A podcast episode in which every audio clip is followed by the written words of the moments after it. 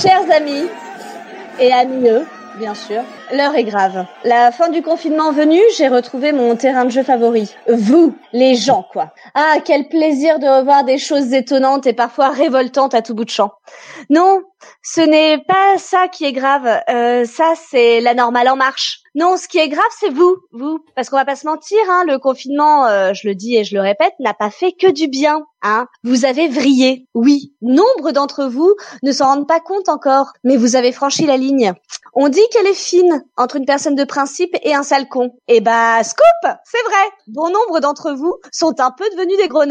Y, a, y avait-il des prémices sous-jacentes à ces personnes, à un terreau qui nécessitait d'être arrosé et cultivé? A-t-on changé du tout au tout? Ou sommes-nous devenus moins tolérants? Ça, je laisse l'histoire avec un grand H euh, répondre à cette question euh, plus qu'existentielle, n'est-ce pas?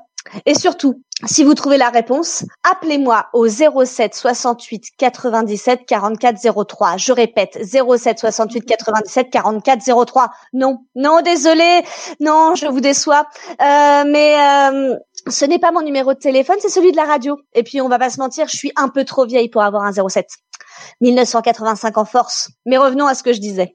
Oh putain, mais certains sont devenus des mines d'or, des bons gros relous comme on les aime. Non, rassurez-vous, je n'aime pas les relous, mais j'aime entendre leurs histoires et les observer quand ils tombent dans mon giron. Et là, c'est un peu le festival, les amis. Feu d'artifice du 14 juillet, Waterloo ou l'armistice et compagnie. Seul problème, ça ne nous rapportera pas un jour férié. C'est un peu comme si la bombe atomique avait fusionné avec l'intelligence de Brigitte Bardot, l'intelligence d'Éric Zemmour et le mauvais goût vestimentaire de Michel Houellebecq. Ah bah c'est du même niveau que la chauve-souris qui chie sur le pangolin. Hein. Et on connaît tout ce que ça a donné. C'est moche, vraiment, vraiment moche.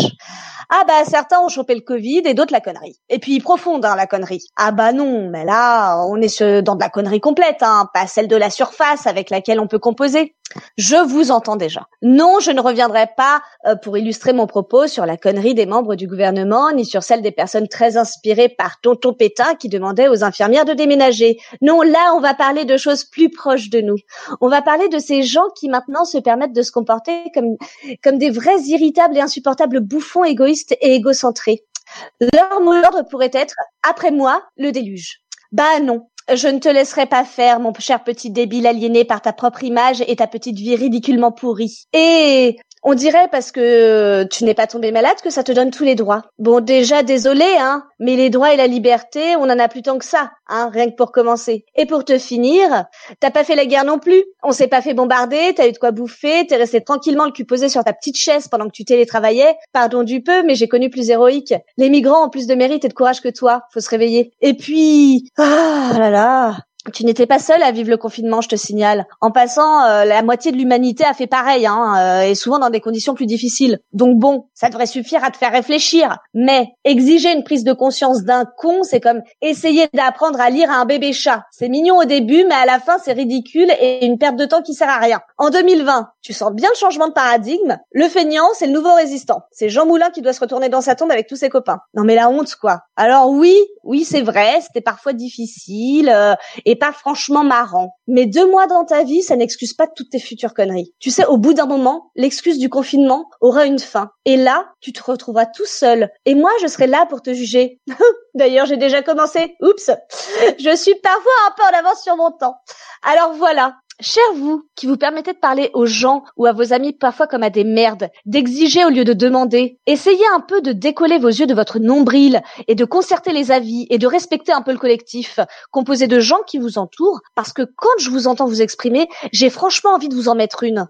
Parle meilleur, putain, ça te fera du bien et à nous aussi. Et toi, petite pain-bêche, dilettante et prétentieuse de mes deux, t'arrives quelque part, tu crois que tout est dû et que les gens sont à tes ordres. Mais tu t'es cru où? T'es pas dans Beverly Hills Hein? Allô, petite pouffe? Ici, c'est la vraie vie. Et soit disant passant, On en a rien à foutre de toi, de ton emploi du temps. Tu veux avoir des copains Faire des projets en collectif Bah tu sais quoi, commence déjà par l'être collectif et après on en reparlera. Tiens tes engagements et après tu viendras donner des leçons et possiblement rendre les coups qu'on t'aura mis dans la gueule. Mais si tu réussis à opérer le changement et à vraiment ressortir de ton état de connerie, tu ne diras rien. Ou plutôt si, tu diras merci à ceux qui t'ont supporté pendant ton état de décrépitude cérébrale et égocentrée avancée. Une fois que ce gentil constat est posé, que peut-on faire lorsque l'on rencontre cette personne zombifiée par la connerie? Enjoliver et vous dire que ce n'est qu'un état passager. Ah, malheureusement, je ne peux rien affirmer à ce stade de l'enquête menée avec beaucoup de sérieux et de preuves à l'appui. Donc, tristement, je dirais qu'on ne peut pas y faire grand-chose. Et puis, perso, je vous conseillerais une fois ce comportement décelé de vous éloigner vite. Bah oui, je suis pas scientifique, mais à tous les coups, ça peut devenir contagieux. Vous l'aurez compris, cette semaine, j'ai eu de quoi m'énerver contre le monde entier un petit peu ici, un petit peu là. Ça faisait très longtemps que ça m'était pas arrivé. Mais merci. Grâce à vous, je me souviens maintenant de pourquoi j'ai commencé à écrire cette chronique.